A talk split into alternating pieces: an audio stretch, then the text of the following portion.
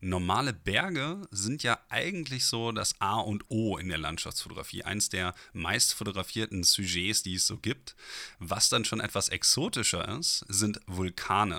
Und Vulkane sind das Hauptaugenmerk der Arbeit von Adrian Rohnfelder, mein heutiger Gast hier im Landschaftsfotografie-Podcast. Und damit herzlich willkommen. Mein Name ist Nikolas Alexander Otto und das heutige Thema eben sind Vulkane und auch die Reisen zu eben diesen Vulkanen. Adrian und ich haben vor allen Dingen über sein Projekt der Volcanic Seven Summit gesprochen, denn Adrian war eben in den letzten Jahren immer wieder unterwegs durch die ganze Weltgeschichte im Iran, in Russland, auch in der Antarktis, um eben die sieben höchsten Vulkane der Welt zu besteigen und dort eben zu fotografieren. Und daraus hat er ein gesamtes Projekt gemacht, das er auch in Vortragsreihen vorstellt und ich habe ihn hier mal für euch an die Strippe kriegen können, damit er auch ein wenig mit uns über eben dieses Projekt spricht. Natürlich haben wir auch etwas gesprochen über seine fotografische Herangehensweise eben an diese Objekte und auch wie er zum Beispiel dann das Storytelling vornimmt, wie er seine Vorträge dann auch schreibt und hält. Und ich glaube, das Ganze ist eine sehr, sehr runde Sache geworden. Auf jeden Fall ein Mensch, der unglaublich viel zu erzählen hat. Man hätte sicherlich den Podcast genauso gut noch drei Stunden mit interessanten Infos über den Iran, über Guatemala, über Ozeanien füllen können. Aber leider ist natürlich dann auch irgendwann die Eile geboten, dass man dann so schaut, dass der Podcast nicht komplett ausufert so und später 15 Stunden lang ist, was aber sicherlich gar kein Problem gewesen wäre, gerade weil er so unglaublich viel rumgekommen ist. Adrian schreibt außerdem noch sehr viel auch über seine Reisen auf seiner Homepage www.ronfelder.de. Da findet ihr auch Video- und Fotomaterial eben zu seinen Reisen. Und ähm, ich glaube, da solltet ihr auf jeden Fall mal vorbeischauen, denn selbst diese eine Stunde, die wir gesprochen haben, reicht nicht ansatzweise, um das, was er schon alles erlebt hat, irgendwie zusammenzufassen und äh, für euch dann zugänglich zu machen. Das heißt, ihr solltet da auf jeden Fall mal vorbeischauen. Ansonsten findet ihr natürlich auch wie immer ein paar der Bilder, über die wir gesprochen haben, in meinen Shownotes unter www.nikolasalexanderotto.net. Und ich gehe mal davon aus, dass äh, die meisten von euch jetzt mitbekommen haben, ähm, dass äh, vorher ein wenig kurz Pause war. Ich habe ja jetzt schon eine von den vorproduzierten Episoden mit Stefan Führenrohr rausgehauen und ähm, jetzt bin ich auch aus Colorado wieder da und ich hoffe, dass der Podcast jetzt dank der Telekom, die jetzt die Probleme hier behoben hat, äh, wieder frequenter stattfinden wird. Das war ja noch eine Verzugszeit, die nicht mit eingeplant war.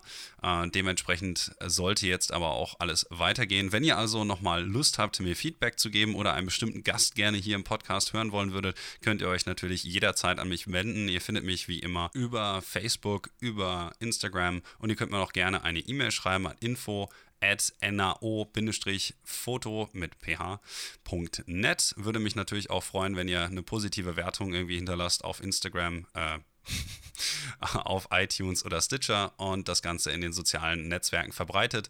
Würde mich freuen, weil dann natürlich auch mehr Leute diesen Podcast dann eben hören können. Und damit wünsche ich euch jetzt viel, viel Spaß mit der 26. Episode des Landschaftsfotografie Podcasts im Gespräch mit Adrian Hohenfelder.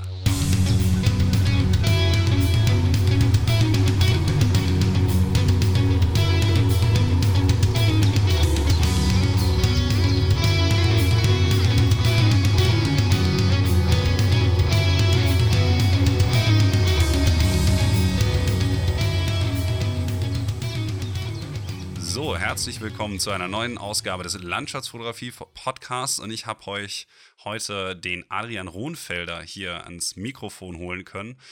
Hallo und herzlich willkommen dir. Ja, hallo und ja, herzlich willkommen auch von meiner Seite aus und ja, danke für die Einladung und bin schon sehr gespannt und freue mich.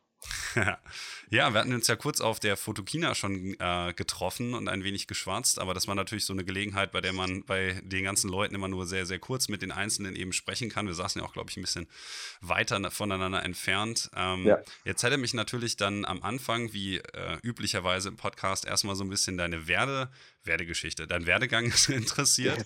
ähm, du hast ja auf deiner Homepage ähm, ronfelder.de ähm, unter Ich jetzt nicht unbedingt gerade ähm, zu viel zu deinem Hintergrund geschrieben. Und da du ja, sagen wir mal, schon ein relativ ausgefallenes äh, Fotografiespektrum hast, so mit Vulkanen und so und äh, schon etwas extrem und ja auch unfassbar viel gereist bist, würde mich natürlich interessieren, wie du eigentlich dahin gekommen bist und was dich dazu motiviert hat, eben dieses besondere Feld zu beackern. Ja, fange ich gerne mal an. Da muss ich eigentlich schon fast mit meinem ersten Lebensjahr anfangen, weil das habe ich nämlich gar nicht in Deutschland verbracht, sondern in der Elfenbeinküste in Afrika. Äh, mein Vater, meine Eltern waren da beruflich und irgendwie hat mich wohl, glaube ich, das warme Klima und das Interesse an fremden Kulturen da gepackt und bis heute geprägt.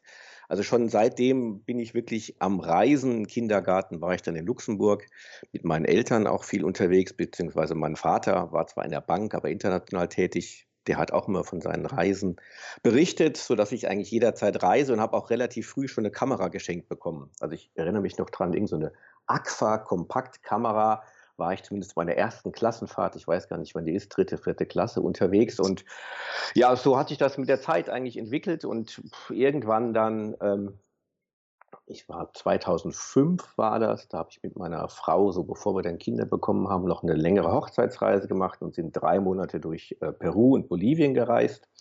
Und in Peru habe ich dann ganz zufällig bei der Stadt Arequipa dort den Vulkan El Misti gesehen. Der ist fast 6000 Meter hoch, ziemlich tolle Kegelform und ich hatte ehrlich gesagt vorher mit Vulkanen eigentlich mich gar nicht so viel beschäftigt und habe dann den gesehen und dachte mir, boah, cooles Ding. Der hat mich irgendwie angezogen und ich muss darauf. Ich habe mich dann in der Tat darauf gequält, also völlig mit einer lokalen Agentur. Wir hatten irgendwie zu wenig Essen dabei, überhaupt keine Höhenvorbereitung und gar nichts, aber keine Ahnung. Also ich habe es echt geschafft. Ich stand dann da oben und das war echt ein einmaliges und prägendes Erlebnis. Und da habe ich gedacht, das klingt doch eigentlich ganz spannend. Habe mich danach ein bisschen mit beschäftigt. Da gab es ja zum Glück schon so Internet und man konnte so ein bisschen rumsurfen und habe dann einen Anbieter gefunden, mittlerweile ein guter Freund, Christoph Weber, der Vulkanreisen anbietet. Und dann habe ich in 2008 mit ihm zusammen meine erste Vulkanreise nach Indonesien gemacht und dort aktive Vulkane, Semero und so weiter bestiegen. Ja, und das hat mich dann so gepackt und angefixt. Also zum einen die Vulkane an sich mit ihrer tollen Form und Kegelform, das Vulkantrekking an sich durch diesen ganzen Staub, also richtig kleine Junge wird schön schmutzig, ist super. äh, und natürlich das Feuerwerk, also dieses Erlebnis, dieses Spüren der Naturgewalt. Und für mich, wir waren dann in der, das nennt sich dort die Tenga-Caldera, das ist ein riesengroßer, uralter Krater, in dem einige aktive Vulkane drin sind. Und immer wenn ich, das Bild ist auch das einzige Bild, was hier echt in der Wohnung hängt, der See, das ist so der Ursprung der Erde. So muss es hier vor Millionen, Milliarden von Jahren ausgesehen haben. Und das hat mich so fasziniert, dass ich seitdem eigentlich nur noch Vulkanreisen mache, also zumindest wenn ich alleine unterwegs bin und war dann in, ja, danach noch auf Hawaii und natürlich Sizilien, Stromboli und Guatemala. Und in 2013 war ich dann mit Christoph Weber alleine in Kamtschatka. Und das war dann so, ja, eine wirklich echte Feuer- und Eistour, weil, okay, Russland, Kamtschatka, Halbinsel im Osten Russlands, wir haben gedacht, dort im Sommer wird es warm, hatten leider Pech, sind sieben Tage getreckt mit Schneesturm und allem Möglichen, aber sind dann am Ende so in den Tolbatschik-Vulkan gekommen mit aktiv noch und Feuerwerk und Lavasee. Und das war dann so die Tour, wo ich gesagt habe, wow. Und danach hatte ich auch zum Glück ein bisschen Zeit. Also eigentlich bin ich Betriebswirt und habe jahrelang als äh, freiberuflicher Unternehmensberater gearbeitet, hatte da eine projektfreie Phase und habe das dann genutzt, einfach mal angefangen, die ganzen Vulkanbilder und Geschichten anfangen zu vermarkten.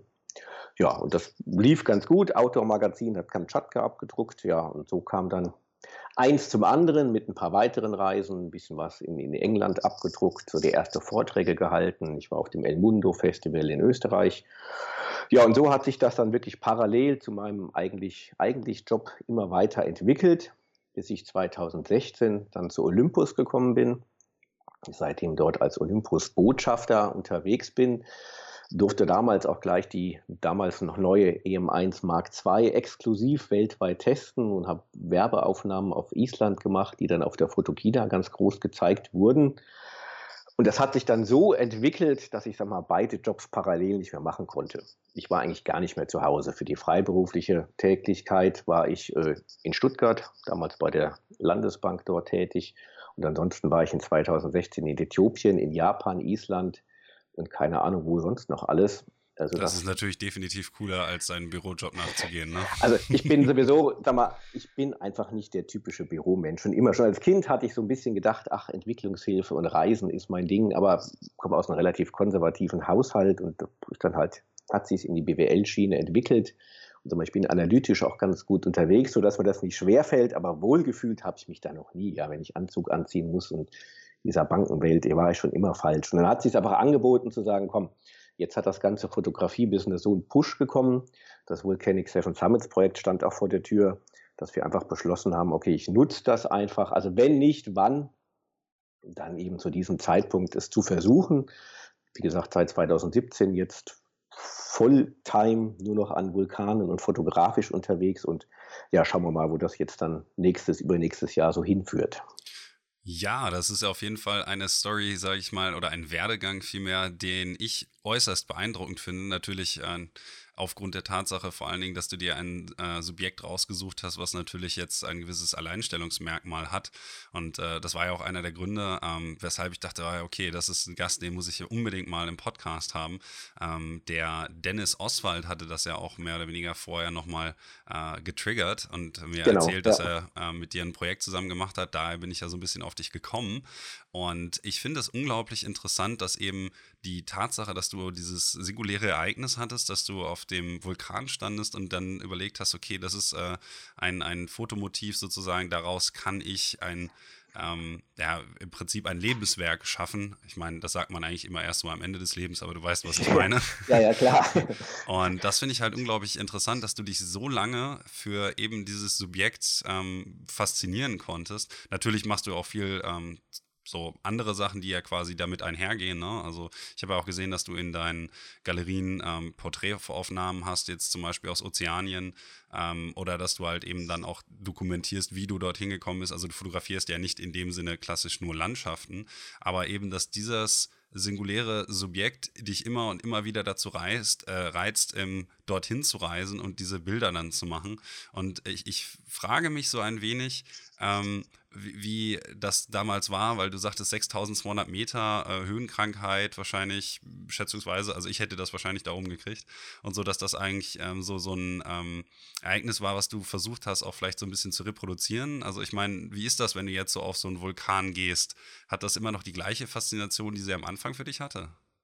Also Feuerwerk definitiv. Das ist einfach mein Ding und meine Leidenschaft. Und ich denke, da, daher rührt vielleicht auch so ein Stückchen weit der Erfolg, weil es einfach, ich, ich lebe einfach dafür, ich brenne dafür im wahrsten Sinne des Wortes äh, und liebe einfach solche Landschaften. Es muss gar nicht jetzt vulkanisch an sich sein, sondern ich bin ja gerne dort unterwegs, wo ansonsten gar keiner ist wo man weit weg ist von der Zivilisation, wo es vielleicht eher so ein bisschen außerplanetarisch ist. Also mein Traum ist ja mal der Flug zum Mond oder zum Mars. Das wäre das wär so mein Ding. Und sag mal, solche Orte suche ich halt auf der Erde.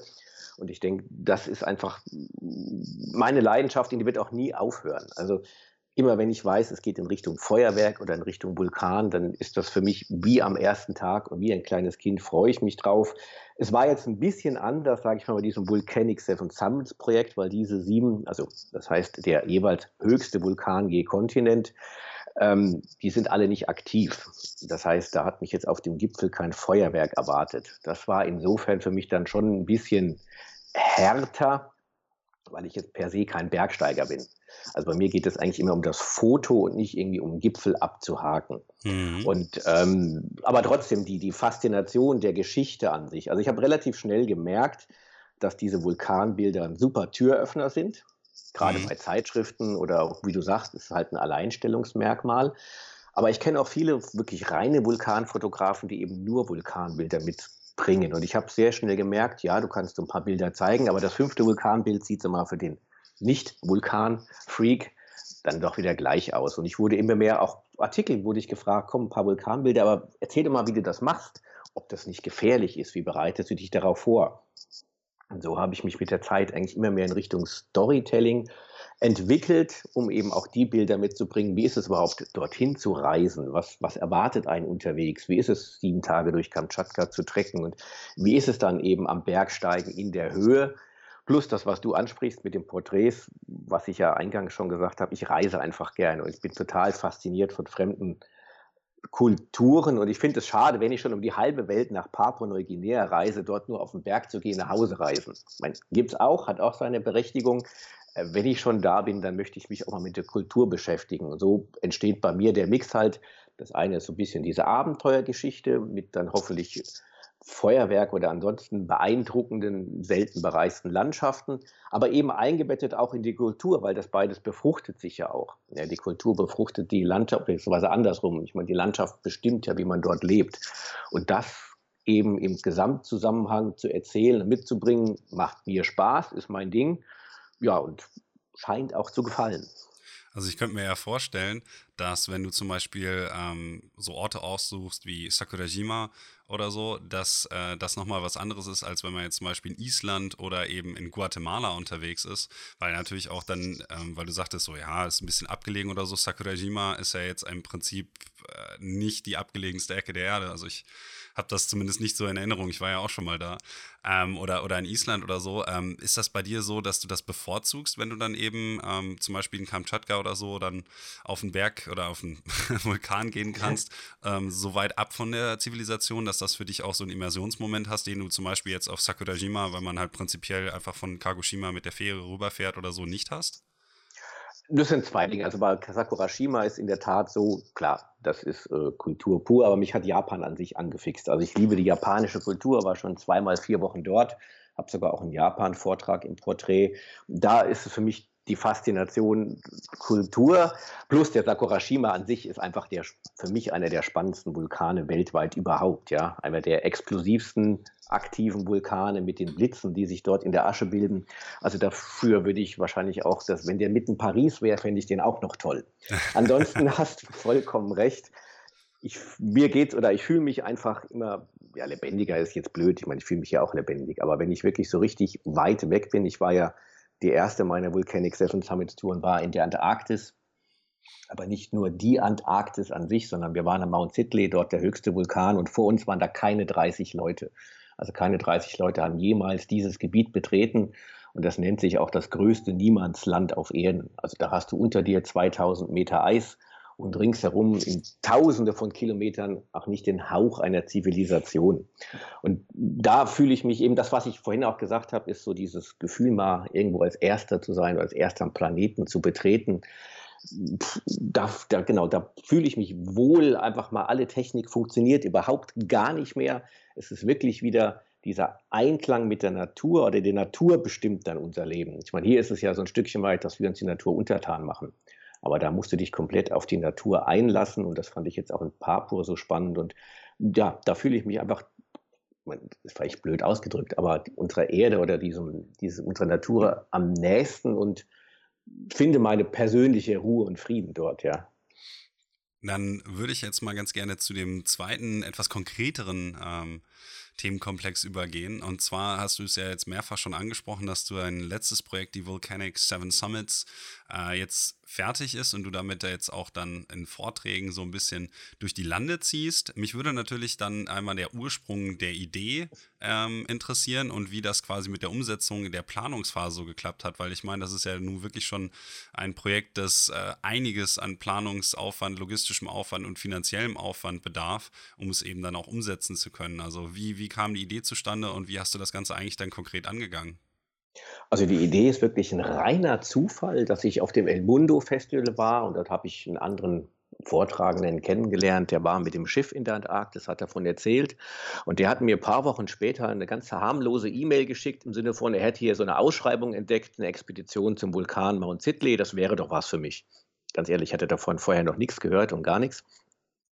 Und hat mir das eben dann angeschaut und habe gesehen, wow, größtes Niemandsland, dann schon das größte Abenteuerspielplatz, weniger erforscht als der Mond und dachte mir, cool, das ist genau mein Ding. Und ich bin jemand, der bei solchen Sachen eigentlich relativ wenig nachdenkt. Wenn irgendeine Idee da ist und ich sage, das reizt mich, fasziniert mich, dann versuche ich einfach das umzusetzen, ohne drüber nachzudenken, dass es vielleicht ziemlich bescheuert ist, in die Antarktis zu reisen, ohne jemals irgendwie Erfahrung im Bergsteigen im Schnee zu haben und sowas. Und als ich dann weiter dort gesurft habe, habe ich festgestellt, dass eben der Mount Sidley zu diesen Volcanic Seven Summits gehört da war auch schon so ein bisschen die Idee, jetzt in Richtung Fotografie zu gehen und umzusteigen. Das war alles dann in 2016 und gedacht, okay, was gibt es eigentlich für ein geileres Projekt für mich als die Volcanic Seven Summits? Eben die Kombination aus allem, was ich gerne mache. Einzigartige Landschaften, faszinierende Vulkane plus solche Länder wie zum Beispiel, es ging in den Iran, nach Papua-Neuguinea, nach Mexiko, also auch noch spannende Landstriche. Und damit war für mich eigentlich klar, und als wir dann auch die Entscheidung hier mit der Familie getroffen haben, ich gehe in Fotografie, dass das das Projekt ist. Das hatte ich dann auch ein bisschen bei Veranstaltungen schon so vorgestellt. Was haltet ihr davon? Und überall super Response und oh geil, Volcanic Seven Summits, cooler Titel. Ich dachte, okay, mein Ding. Und ähm, habe dann im Laufe der Vorbereitung äh, die Company-Firma Furtenbach Adventures kennengelernt. Also Lukas Furtenbach ist sehr bekannt in der Bergsteigerszene. Die sitzen in Innsbruck in Österreich und es ist ein kleines Reisebüro, welches normale Reisen anbietet, aber auch solche Sachen wie Extremexpeditionen. Du kannst dort auf den Everest gehen, die ganzen hohen Berge besteigen und solche Dinge. Und mit denen bin ich mittlerweile gut befreundet und ähm, habe das ganze Projekt zusammengearbeitet. Kilimanjaro war ich ja zum Beispiel mit dem E-Bike, die Weltersten, die den Kilimanjaro mit dem E-Bike befahren haben.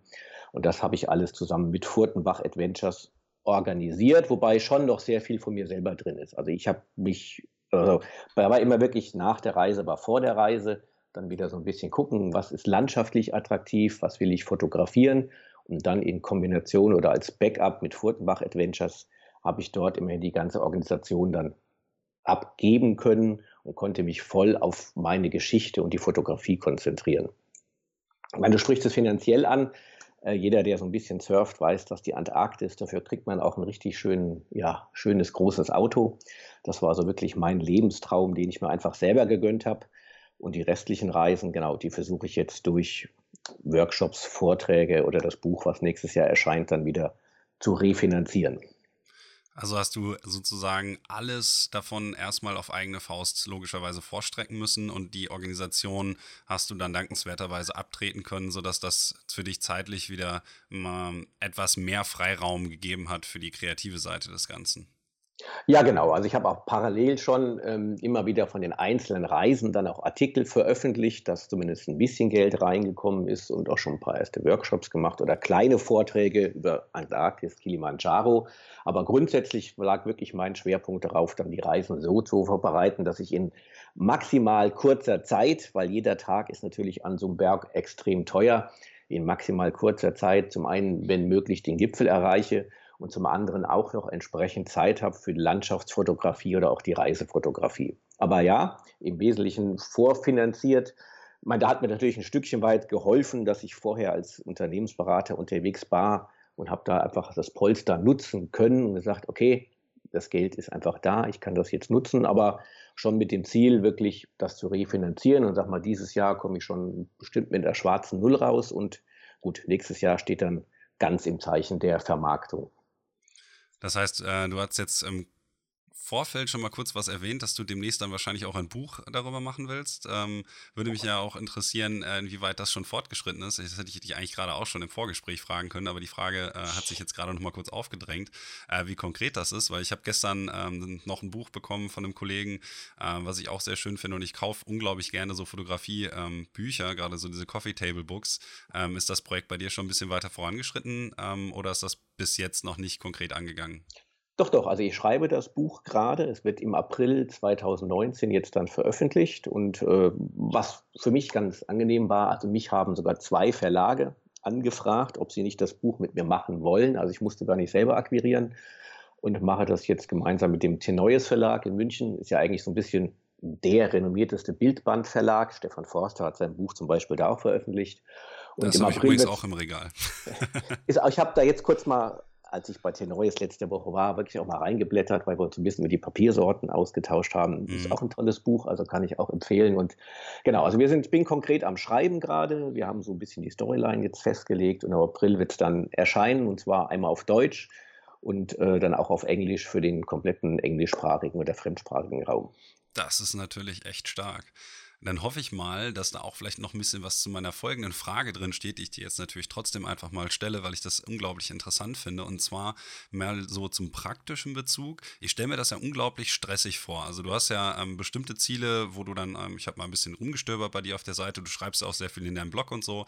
Aber einige von diesen Zielen ähm, sind ja relativ anstrengend zu erreichen, andere vielleicht ein bisschen entspannter. Aber mich interessiert in dem Zusammenhang besonders bei den anstrengenderen Zielen, wenn man jetzt gerade schon ähm, sein ganzes ganzes Gewicht und äh, Equipment und alles beispielsweise dann eben auf dem Mount Sydney irgendwie mit hoch ziehen musste, wie man dann eigentlich noch ähm, wirklich kreativ arbeiten kann, wenn man halt schon komplett übernächtigt ist, ähm, vielleicht schon ausgezehrt, die letzten Tage nicht so gut gegessen hat. Ich habe gelesen, es gibt ja zumindest in dem Union Glacier Camp ganz gut zu essen, wieder deine ja, Erwartung.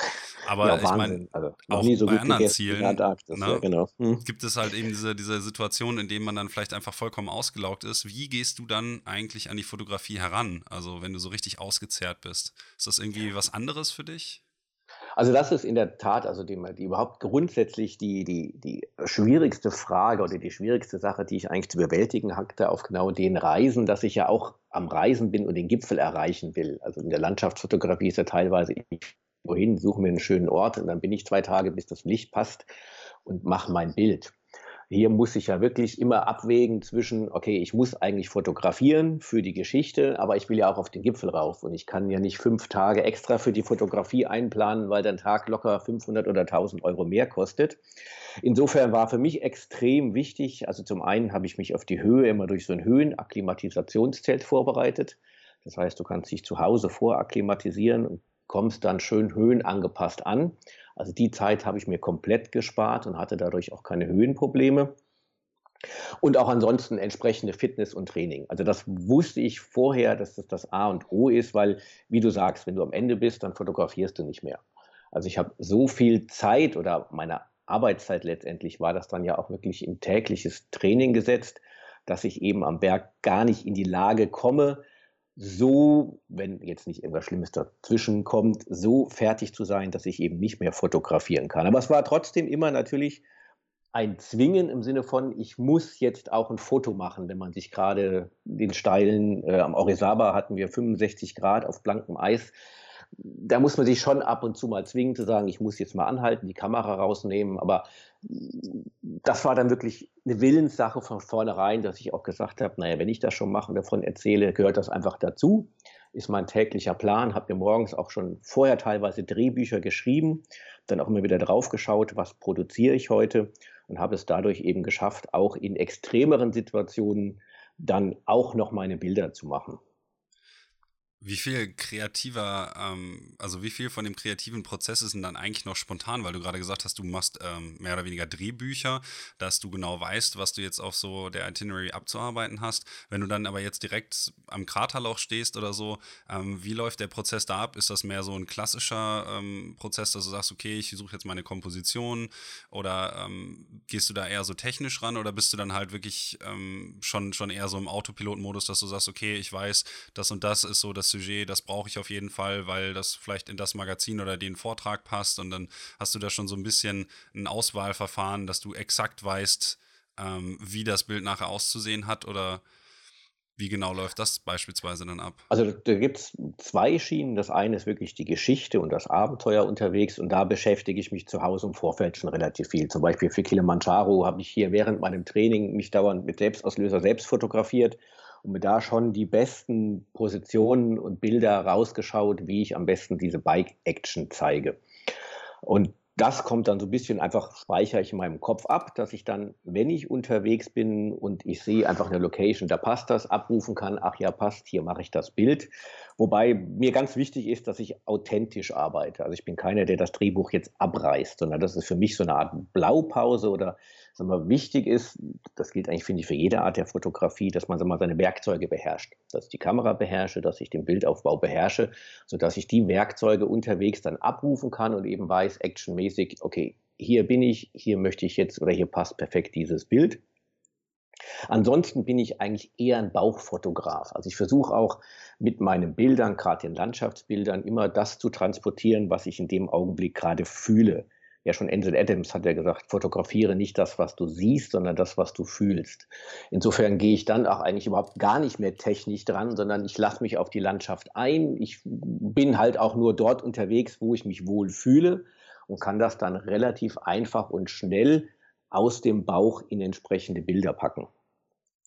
Also komponierst du quasi gar nicht in dem klassischen Sinn, sondern du siehst etwas, fotografierst es und dann schaust du dir später dann zu Hause an, okay, das und das hat funktioniert, das und das vielleicht eher weniger und ähm, bist ja auch, glaube ich, in dem Zusammenhang mit relativ wenig Equipment unterwegs.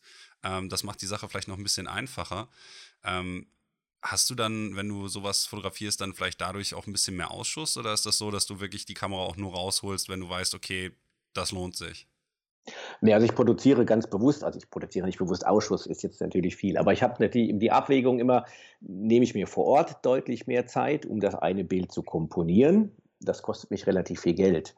Ich gehe eben deswegen die Schiene, ich mache eher mehrere Bilder, ich fotografiere auch eher zu weitwinklig, um dann zu Hause, wenn ich an meinem Rechner sitze, mit gemütlich beim Kaffee dann den perfekten Bildausschnitt zu wählen. Also daher ist mein Ansatz wirklich zu sagen, ich mache eher fotografiere mehr habe die Kamera, auch wenn es geht, wirklich immer schussbereit umhängen. Meine, das ist ein Grund für mich, dass ich mit Olympus arbeite, weil die einfach so klein sind, dass ich die mir auch mit dem, ums Bike oder um den Bauch hängen kann, wenn ich am Bike fahre oder am Berg immer griffbereit haben kann.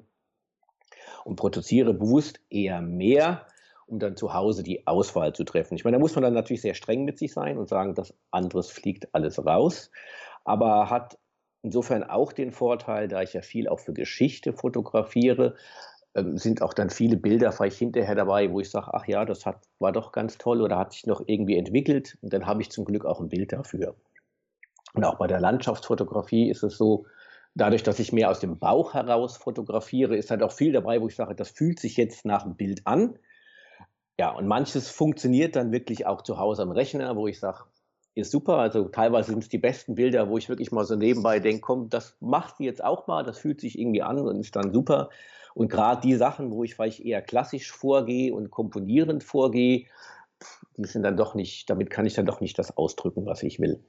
Ja, oft ist es ja so, dass Bilder, die im spontanen Augenblick entstanden sind, dann halt einfach auch authentischer das wiedergeben, was man vor genau. der Kamera gesehen ja. hat. Ne? Ja. Ich kann mir jetzt gerade vorstellen, so bei den Elbrus-Besteigungsbildern sind ja so ein paar dabei, ähm, wo du dann die Gruppe auch fotografiert hast mit dem Mondlicht in der blauen Stunde und sowas. Ähm, das sind natürlich auch so Bilder, die man wahrscheinlich vorher gar nicht so wirklich gut planen kann, weil man vielleicht auch nicht so vor Ort direkt ähm, die Gegebenheiten kennt und dann natürlich auch bei den Leuten so, ja, ja dann stelle ich meine vier Leute hier hin und so. Das ist natürlich etwas, was dann, glaube ich, aus dem Moment heraus wesentlich besser zu bewerkstelligen ist und dementsprechend dann auch vielleicht besser wirkt für sich selbst genau, und vielleicht also, auch für also die ähm, Rezipienten, ja.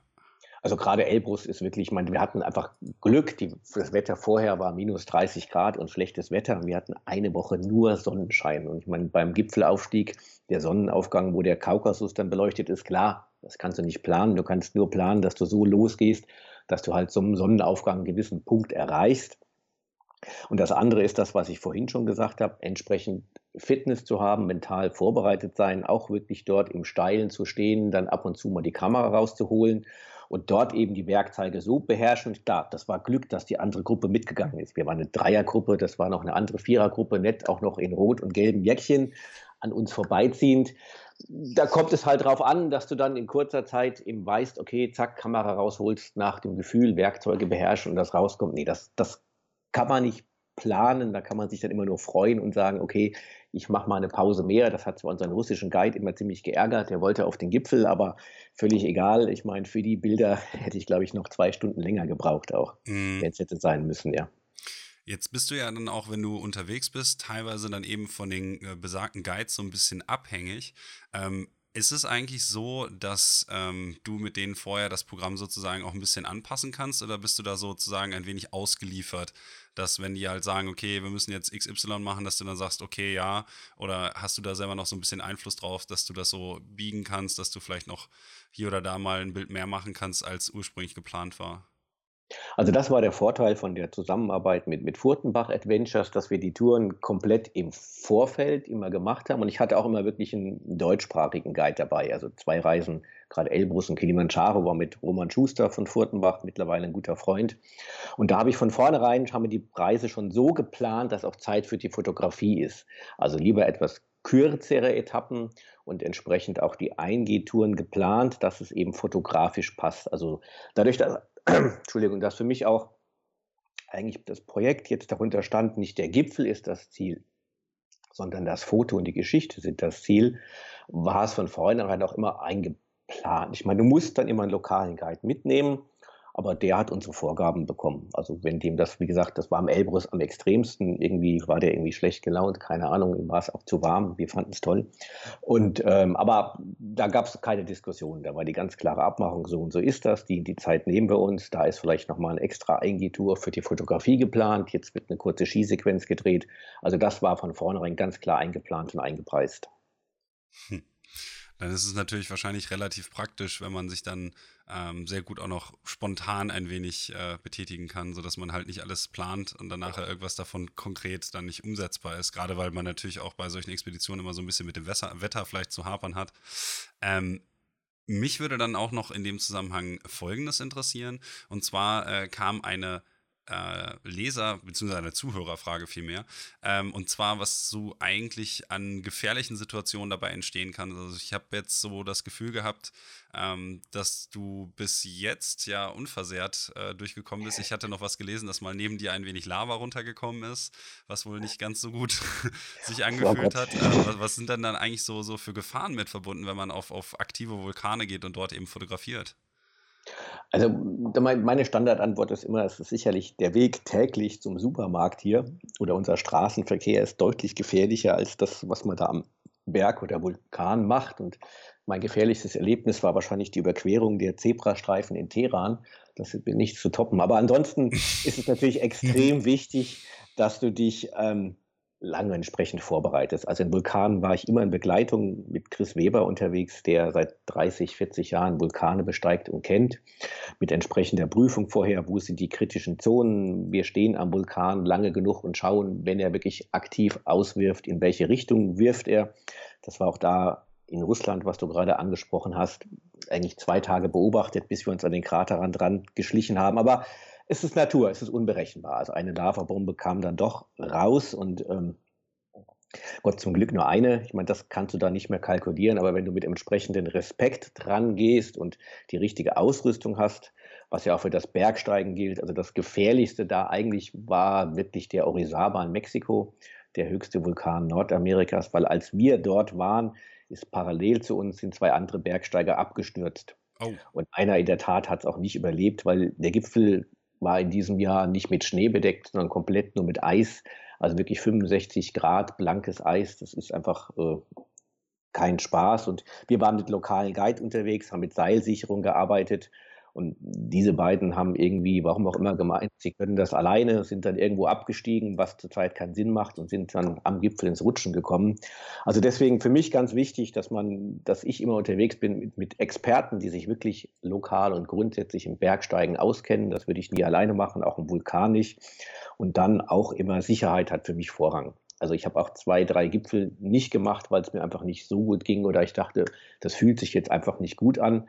Und dann breche ich lieber einmal zu viel ab, als ähm, ja, ein Risiko zu viel. Das ist halt am Vulkan oder am Berg dann einfach, kann das letzte Mal gewesen sein. Hast du denn noch irgendwelche Vulkane, weil du sagtest, äh, du brichst dann lieber mal ab, dann muss man halt nochmal wiederkommen. Hast du denn noch irgendwelche Reisen in der nächsten Zeit zu Vulkanen oder so, bei denen du jetzt noch nicht warst und äh, immer noch die Faszination dich dahin treibt, äh, das dann mal zu machen? So was wäre quasi der nächste. Ich meine, die höchsten hast du jetzt alle bestiegen. Du warst schon auf einigen aktiven. Was, was kommt dann eigentlich jetzt noch so? Also das ist in der Tat eine gute Frage. Also ich muss, also positiv gesehen ist es wirklich so. Ich meine, in den letzten zwei Jahren war ich ja jetzt wirklich auf allen sieben Kontinenten unterwegs und das fühlt sich gut an. Also ich sitze jetzt nicht hier und habe so dieses, was ich vorher vielleicht teilweise, ich muss noch und muss noch und toll. Also ich habe jetzt wirklich so viel gesehen und erlebt. Ja, das fühlt sich gut an. Aber klar, die Ziele gehen eigentlich aus und ich war jetzt schon sag mal, 2016 in Äthiopien, war wirklich der letzte aktive Vulkan. Also so die nächsten Reisen die nächsten Dinge werden dann wieder in Richtung aktive Vulkane gehen. Zum Beispiel Vanuatu ist für mich ein Ziel. Da war ich leider noch nicht. Da gibt es mehrere aktive Vulkane und Lavaseen. Es gibt noch, ja, Sakurashima ist immer wieder eine Reise wert. Also es gibt schon noch diverse Vulkane dieser Erde, wo ich sagen muss, da würde ich gerne hin. Wobei ganz oben auf meiner Liste gerade steht der sogenannte Krater von der Wese. Der ist in tief in Turkmenistan, ist überhaupt gar kein Vulkan, sondern da ist vor vielen, ich glaube 30, 40 Jahren, hat sich ein großes Loch aufgetan, äh, aus dem Gas strömt, was sich entzündet hat. Also es sieht aus wie ein Vulkan, ist aber keins, aber ein großes Loch in der Erde, was brennt die ganze Zeit. Und das verfolge ich eigentlich schon ganz lange und das steht im Moment relativ weit oben auf der Liste, da mal hinzureisen. Auch noch relativ abenteuerlich wohl zurzeit. Brauchst ein Permit, ist relativ kritisches Gebiet dort. Also da, das reizt mich gerade. Also gehen dir die Sachen zumindest noch nicht aus, sodass du noch ein wenig äh, weiter also, diesem, diesem Sujet hinterherjagen kannst. Also das definitiv. Was in der Tat ein bisschen schwierig ist, wenn man jetzt ein fotografisches oder vermarktungstechnisches Nachfolgeprojekt zu den Volcanic Seven Summits zu finden. Das ist halt schon was Spezielles. Haben auch bis jetzt ganz wenige gemacht. Und da was zu finden, was vielleicht denselben ja, Stellenwert, Vermarktungswert hat. Ich meine, du hast vorhin angesprochen, mit Dennis Oswald bin ich ja gerade zusammen. Wir wollen ja so unsere Leidenschaft für die extreme Art der Natur-Landschaftsfotografie gerade verbinden, so ein bisschen Feuerwerk und Gewitter und Tornados, denken auch über einen gemeinsamen Vortrag nach. Also ich denke, dass ich dafür bietet sich auch sag mal, dieser Krater von Therese ganz gut an, da ein bisschen was zu machen. Aber so das richtige Nachfolgeprojekt für die Volcanic Seven Summits, das wahrscheinlich passiert wie beim letzten Mal, dass ich irgendeine E-Mail kriege, irgendeinen zufälligen kleinen Artikel lese und zack, das ist es dann. Und dann weiß ich einfach, das ist mein neues Ding. Dann drücke ich dir mal die Daumen, dass das soweit erstmal läuft, dass du dann auch nochmal einen Impuls kriegst. Allerdings könnte ich mir natürlich auch vorstellen, dass man ähm, die Volcanic Seven Summits sozusagen noch ein wenig weiter backern kann, weil ähm, das ist ja wahrscheinlich mit einem Besuch jeweils nicht unbedingt direkt abgeschlossen. Ich könnte mir ja vorstellen, dass du bestimmt den einen oder anderen ganz gerne nochmal wiedersehen würdest. Ja, also zum Beispiel den Damawand, den konnten wir leider nicht machen, weil wirklich ein heftiger Schneesturm war im Iran. Also da werde ich garantiert auf jeden Fall nochmal rauf, überhaupt, weil der Iran, Iran ein tolles Land ist.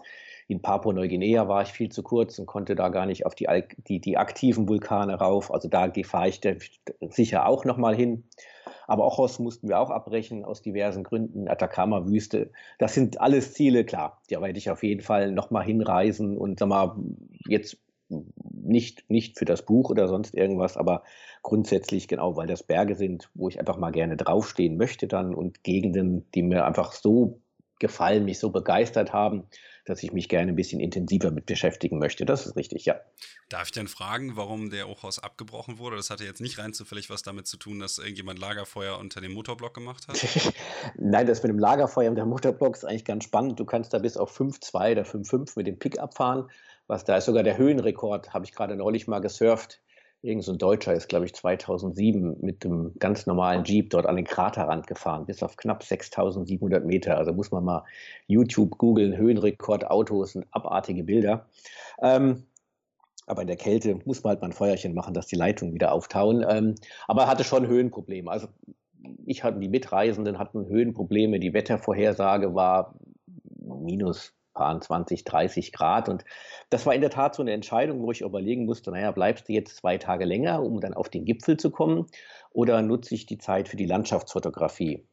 Und wir waren dort in einer speziellen Saison im Frühjahr dort und hatten das Glück, dass die Berge dort alle noch schneebedeckt waren. Also normalerweise sind die Schneekuppen schon alle weg, die waren aber noch da, sodass ich in den Lagunen drumherum, Laguna Verde, Rosa, also die schneebedeckten Berge gespiegelt haben. Und dann hat ganz klar mein Landschaftsfotografen-Herz gewonnen und ich habe gesagt, komm, auf den Ochos kannst du später nochmal. Aber so einmalige, fantastische Bedingungen, ob du die wieder finden wirst, weiß ich nicht. Und dann habe ich die zwei Tage lieber in die Landschaftsfotografie investiert und sag mal, für mich sind da wirklich eine mit der besten Bilder entstanden auf der ganzen Volcanic Seven Summits Tour. Das heißt, äh, also im Grunde genommen ist es jetzt so, dass du für die Landschaft nicht nochmal wiederkommen würdest, sondern nur für äh, die Besteigung des Berges. Ja, beides. Also der Maroch ist insofern reizvoll, der ist nochmal 1000 Meter höher als die anderen, also 6900 Meter. Da kommt man schon mal knapp an die Todeszone. Das einmal zu machen, fände ich mal ganz spannend. Also was mich jetzt gar nicht reizt, zum Beispiel ist Nepal oder sowas oder normale hohe Berge. Das ist dann auch mir eine Nummer zu. Ich bin halt kein Bergsteiger, aber da nochmal auf knapp 7000 fände ich ganz spannend und würde das trotzdem dort irgendwo mit der Gegend, vielleicht dann nördliche Atacama oder sowas machen. Aber da, das ist halt wirklich ein Berg, aufgrund der Höhe der ganz spezielle Vorbereitung bedarf und da mal draufstehen, ja, hätte schon was, ja. Hm.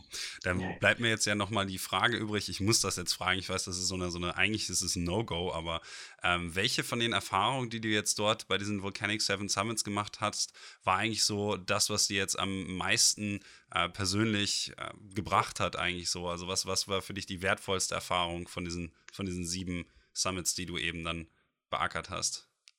Ja, das ist eine spannende Frage. Also man, für mich persönlich habe ich relativ viel wirklich über das Bergsteigen gelernt und da eine gewisse Zuversicht zu mir auch, dass ich gewisse Berge einfach kann und gewisse Touren schaffe.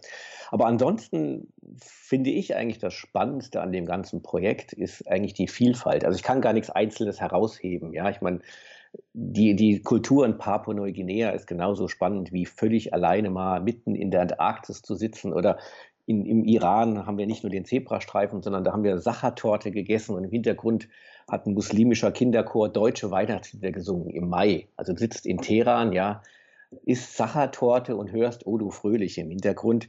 Der Mix macht es für mich, ja, also diese, diese Faszination, was unser Planet alles zu bieten hat, für eine riesengroße Bandbreite, nicht nur an Landschaft, sondern auch an Kulturen. Und das wirklich in Kombination ist das, was mir am meisten auch ja nochmal gezeigt und gegeben hat, ist, was für ein fantastischer Planet das ist. Und gerade eben, dass diese Vielfalt, man, auf der ganzen Welt kriegt man es ja mit, dass eigentlich die ganzen Staaten wieder versuchen, eigentlich nur auf sich selber zurückzuziehen und welches Land auch immer first. Und gerade das macht für mich eigentlich den Planeten nicht aus, sondern diese unendliche Vielfalt und diesen Austausch und was wir einfach lernen können von anderen Kulturen oder auch von, von Unternehmungen. Also insofern kann ich da gar nicht was Einzelnes rausnehmen, sondern ist wirklich die, die Summe aller Reisen. Hm. Okay. Ähm, muss ich jetzt sagen, das ist eine äh, Antwort, mit der ich jetzt auch äh, mehr oder weniger gerechnet hatte, weil ich kann mir halt vorstellen, dass es schwierig ist, da so ein bisschen das zu gewichten. Natürlich, es ist so weil halt unterschiedlich so auch, unterschiedlich ja, also ist, ja. Das, das, das Spannendste für mich eigentlich an der Reise war vielleicht eins noch, dass ich nach jeder Reise dachte, boah, das kannst du nicht mehr toppen. Das geht gar nicht. Da sind so geile Bilder entstanden, so tolle Eindrücke jetzt reist du da nach Mexiko, was passiert denn da? Und zack, danach, das kannst du nicht toppen. Also wirklich jede Reise bis zum Schluss nach Papua dachte ich, ach, das willst du eigentlich in Papua und grünen Dschungel ist nicht dein Ding. Und das war jetzt dann wirklich eine der coolsten Touren und spannendsten Erfahrungen. Ja, also das, das fand ich eine persönlich eine interessante Erfahrung, ja. Immer so dieses, ach, das war jetzt geil und da kommt nichts mehr und es wurde noch mal ein Stückchen besser, oder? Aber natürlich dadurch, dass es immer andersartig war. Ich meine, ich denke, die vierte Antarktisreise, da kann man dann schon abwägen, wahrscheinlich welche, aber dadurch, dass die Sachen so unterschiedlich waren und so neue Erfahrungen ich immer mitgebracht habe, das war halt das wirklich Spannende dann. Dann möchte ich noch mal kurz äh, den Themenkomplex ein bisschen wechseln und zwar ähm, hin zu deinen Vorträgen. Mich würde ähm, interessieren bezüglich der Vorträge eben, was eigentlich für dich der Grund war, dann auch damit einzusteigen, weil du hast ja ein rhetorisches äh, ja, Gift, ein, eine rhetorische Fähigkeit, die dir auch sehr gut gerade zur Schau stellst, finde ich. War das für dich äh, so eine Sache, wo du gedacht hast, ah ja, das kann ich gut. Ich fange jetzt mal an, eben den Leuten etwas über dies Volcanic Seven Summits oder vorher, glaube ich, auch über Feuer und Eis eben zu erzählen? Oder ähm, war das irgendwie eher so eine Sache, dass du dachtest, naja, ich will halt irgendwie meine Bilder den Leuten ähm, näher bringen? Oder was war die Motivation dahinter, dass du dich dann auf die Bühne stellst und teilweise dann ja schon vor relativ großem Publikum eben Vorträge hältst? Ganz ehrlich, das weiß ich eigentlich gar nicht. Das hat sich automatisch ergeben. Ich denke, es ist das, was du sagst, dass ich einfach gerne erzähle und sag mal, die Leute an den Geschichten teilhaben lasse. Natürlich komme ich nach Hause und alle fragen. Meine, der Familie erzähle ich es, Freundes, Bekanntenkreis fragen und dann kriegt man auch das Feedback und es ist spannend und es macht mir einfach Spaß. Plus, sag mal, in den Vorträgen ist für mich der große Vorteil, erlebe ich die Reisen ja jedes Mal aufs Neue nochmal. Das heißt, ich bin nicht nur einmal gereist, sondern immer, wenn ich mal, die Vorträge aufbereite, die Bilder durchgehe, davon erzähle, dann reise ich ein Stückchen weit nochmal dorthin und kann das jedes Mal nochmal erleben. Aber genau, es ist einfach, es kam so ein Stückchen aus mir heraus, dass ich gedacht habe, Gott, davon musst du erzählen und also wirklich keinen gezielten Hintergrund, sondern das ist einfach so entstanden und hat sich halt wirklich gut entwickelt. Und ich merke einfach, dass, dass ich den Leuten einfach ein Stückchen weit möchte ich damit auch die Leichen, die vielleicht nicht die Möglichkeit haben, solche Reisen zu machen oder auch gar nicht wollen, einfach ein Stückchen weit auch davon zeigen, die Welt ein bisschen nahe bringen kann und auch das, was ich eben gesagt habe, diese fantastische Vielfalt auch dazu nutzen, ein bisschen Werbung dafür zu machen. Also ich mag es lieber eigentlich positiv so mal in Richtung auch Naturschutz zu gehen oder Kulturen als Bereicherung und nicht Bedrohung anzusehen und nicht mit der Keule. Ich meine, hat auch seine Berechtigung, vielleicht mal einen hungernden Eisbär zu zeigen oder vermüllte Weltmeere. Bin ich da auch durch meine Kinder geprägt, dass irgendwie positive Beispiele besser als negative sind. Aber möchte damit auch ein bisschen Werbung machen, eben für die Schönheit des, unserer Erde und ähm, für dessen Erhalt ein bisschen Werbung machen. Und das kommt dann beim Publikum dementsprechend auch, schätze ich mal, ganz gut an.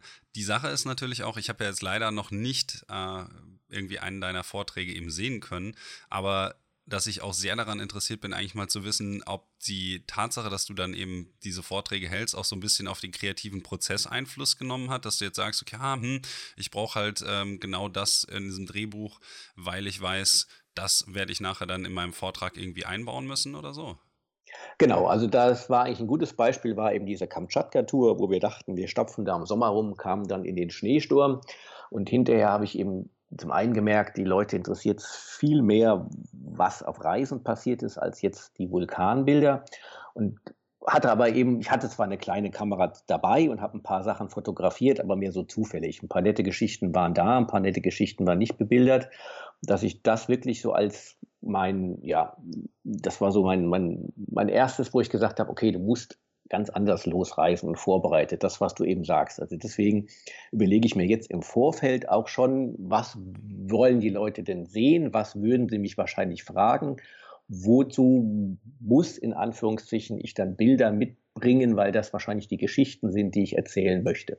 Also das hat definitiv ganz klar dazu geführt, dass ich mich ganz anders vorbereite.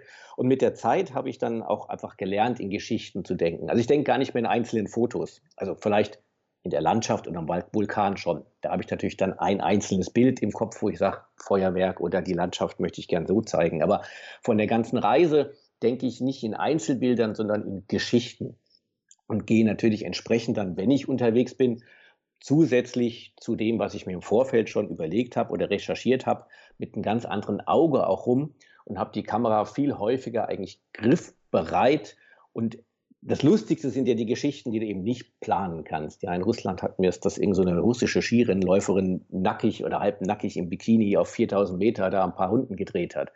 Das kannst du nicht vorher planen. Ja, da musst du einfach ein Gespür für entwickeln, dass du merkst, ach, da kann was passieren und Kamera raus, jetzt filmen oder fotografieren.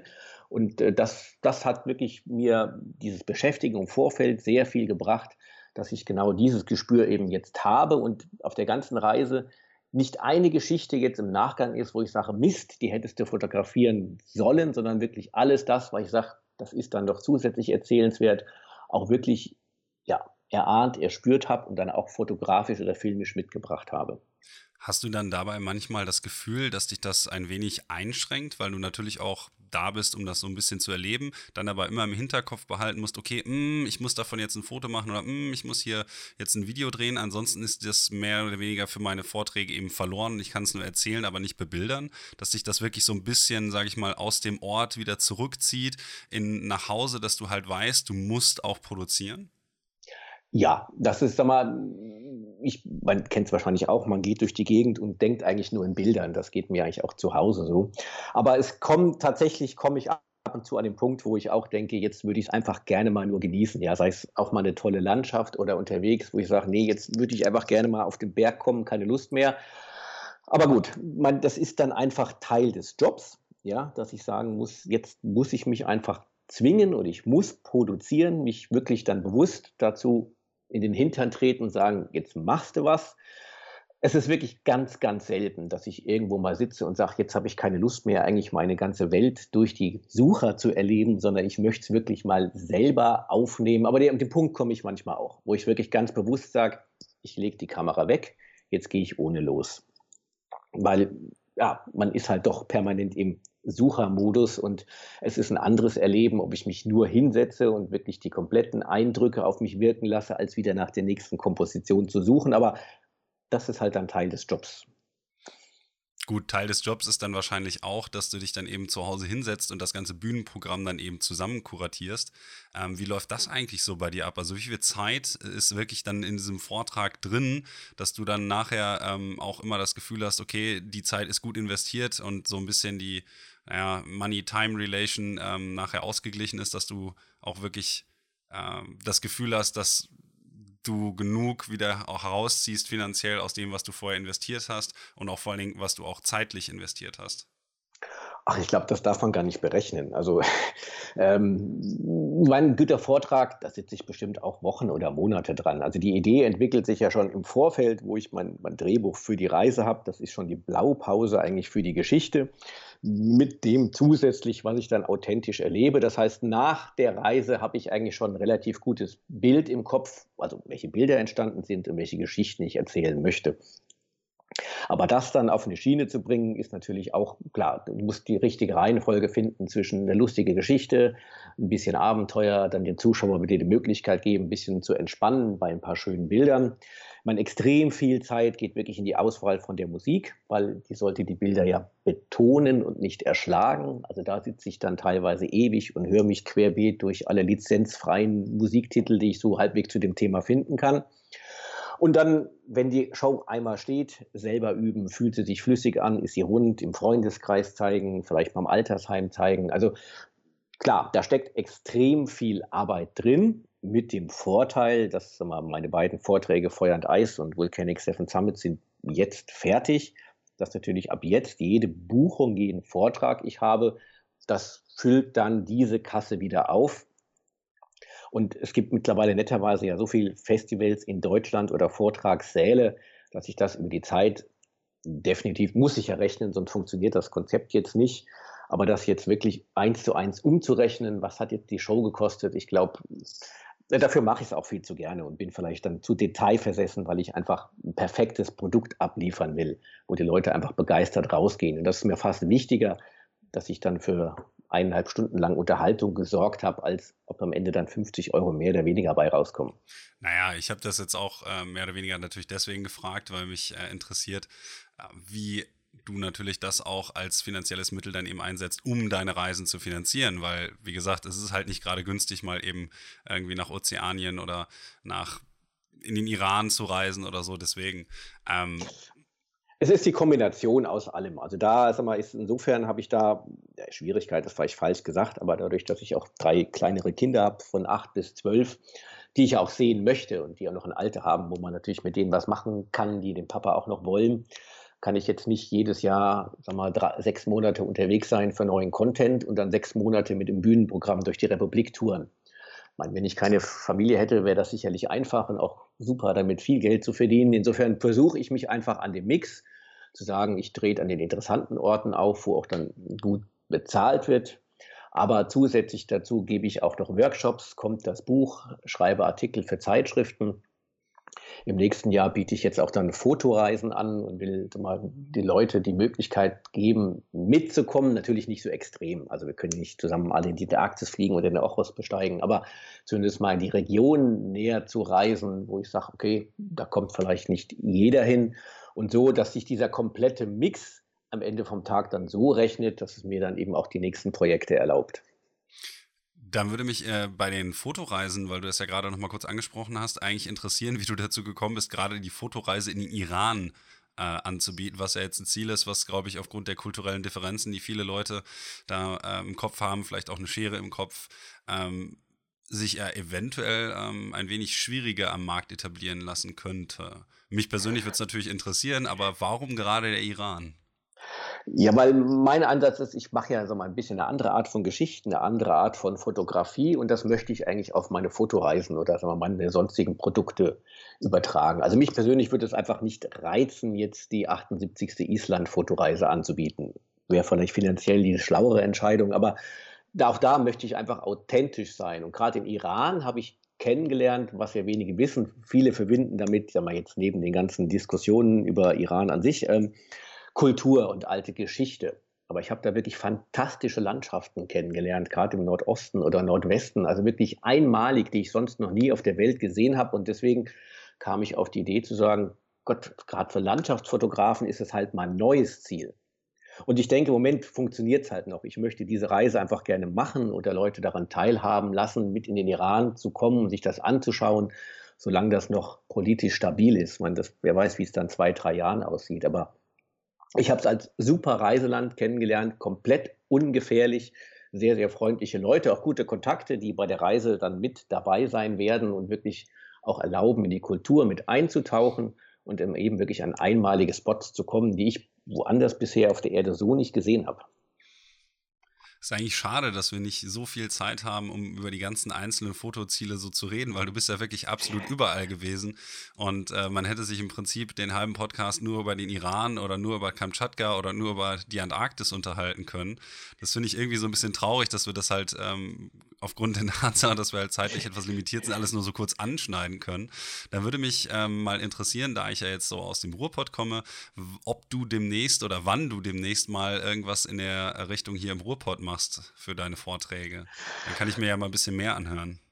Hm, ich glaube, nee, Braunschweig ist auch nicht irgendwie, nee, ist auch relativ weit weg. Nee, das, die Sache ist die, dass ich mal, für dieses Jahr eigentlich überhaupt gar nicht selber akquiriert habe, sondern eigentlich nur die Sachen angenommen habe, die an mich herangetragen wurden. Insofern bin ich jetzt noch mehr im Süden, jetzt in Erlangen unterwegs, Leipzig, Braunschweig.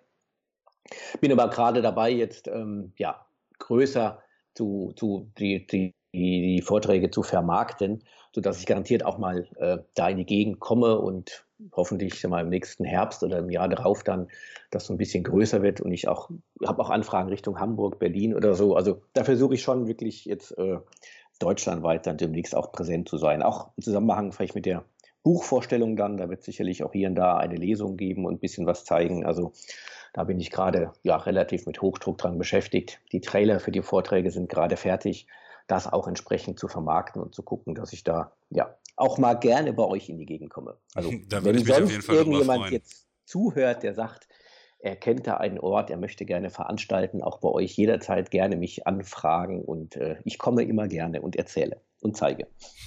Dann hoffe ich mal, dass sich das in der nächsten Zeit dann irgendwie realisieren lässt. Ansonsten muss ich halt auf deiner Homepage äh, www.rohnfelder.de nochmal schauen, äh, ob da demnächst unter Aktuelles nochmal ein bisschen was auftaucht. Ähm, genau ich glaube, dann müssten wir so langsam, wenn ich so auf die Zeit schaue, zum Ende kommen. Und ich habe ja am Ende immer noch äh, eine typische Frage, die ich allen Leuten stelle. Ich weiß jetzt nicht, äh, inwieweit du da vorbereitet bist, aber ich frage immer noch, ob es irgendjemanden gibt, den du ganz gerne mal im Podcast hören wollen würdest. Entweder weil du äh, ihn oder sie besonders interessant findest oder aber weil es vielleicht auch ein guter Kollege oder Kollegin ist. Ähm, hast du da irgendeinen Namen für mich, den ich mir dann mal so hinter die Ohren schreiben kann?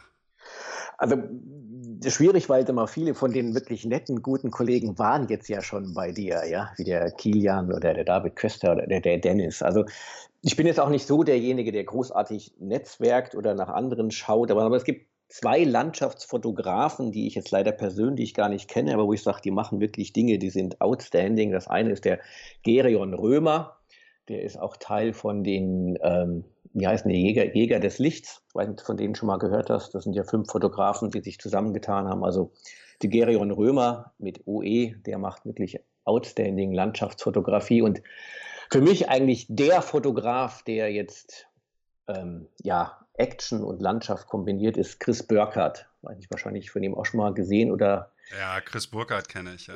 Genau, also ich kenne leider nicht persönlich, würde ihn gerne mal kennenlernen, aber das ist für mich so derjenige, wo ich sage, okay, das, was der macht, ist nochmal zwei Nummern obendrauf und sicherlich nicht zu kopieren, aber die Bilder schaue ich mir wirklich alle immer total gerne an. Also wenn du den irgendwie mal kontaktieren könntest und dann auch noch einen Kontakt zu mir herstellen, das fände ich mal total spannend. Also das sind so die beiden, wo ich sage, also das sind zumindest für mich zwei Vorbilder, deren Bilder ich mir immer sehr, sehr gerne an schaue, die sich vielleicht auch mal lohnen würden. Ansonsten, wie gesagt, du hast ja viele auch schon jetzt in deinem Podcast gehabt.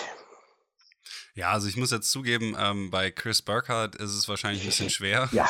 Der Mann ist ja jetzt anderweitig schon wahrscheinlich so ausgebucht, dass ich äh, schon eine höhere Summe Geld bieten müsste dafür, dass er sich dazu herablässt, äh, wahrscheinlich hier in dem Podcast mal aufzutauchen.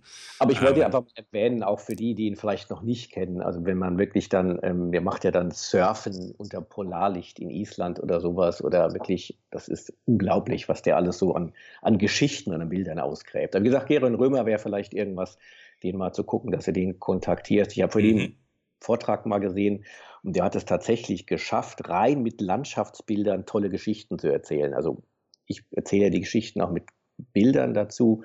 Und er hat also wirklich Landschaftsfotografie rein mit Landschaftsbildern so unterhaltsam erzählt, unglaublich. Also total begeistert. Werde ich mir auf jeden Fall dann mal zu Gemüte führen. Vielen herzlichen Dank für die Empfehlung. Gerne, ja.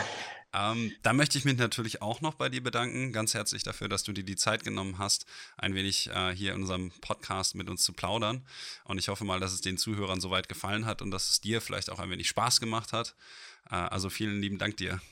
Ja, ich habe dir zu danken. Ich meine, wir hatten ja wirklich viel zu wenig Zeit, wie du gesagt hast, auf der Fotokina zum Plaudern und hat mir sehr viel Spaß gemacht und äh, gerne auch noch weiterhin. Wie gesagt, jeder, der irgendwie Fragen hat an mich, gerne über dich anfragen oder über meine Website anfragen. Also mir hat es auf jeden Fall viel Spaß gemacht und ja, äh, jederzeit gerne wieder. Ja, dann hoffe ich, dass wir uns demnächst dann mal wieder sprechen und ich wünsche dir bis dahin erstmal alles Gute, ne? Alles klar, danke dir.